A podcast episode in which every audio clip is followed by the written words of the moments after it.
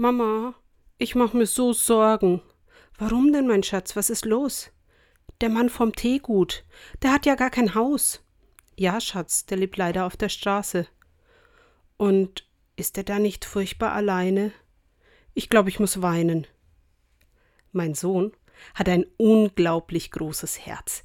Er geht mit offenen Augen durch die Welt. Aber sein Herz ist noch viel weiter. Er nimmt Anteil, er schaut hin, er leidet mit.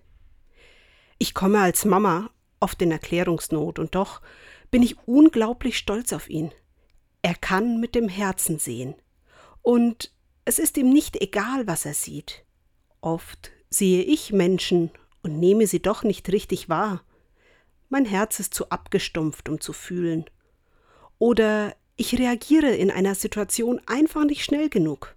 Ach so, plötzlich verstehe ich, warum Jesus Kinder zum Vorbild gemacht hat. Er stellt Kinder vor seine Jünger, nimmt sich Zeit für sie. Werdet wie die Kinder, mahnt er seine Jünger. Ihnen gehört das Himmelreich. Vielleicht können wir Großen wirklich eine Menge von Kindern lernen.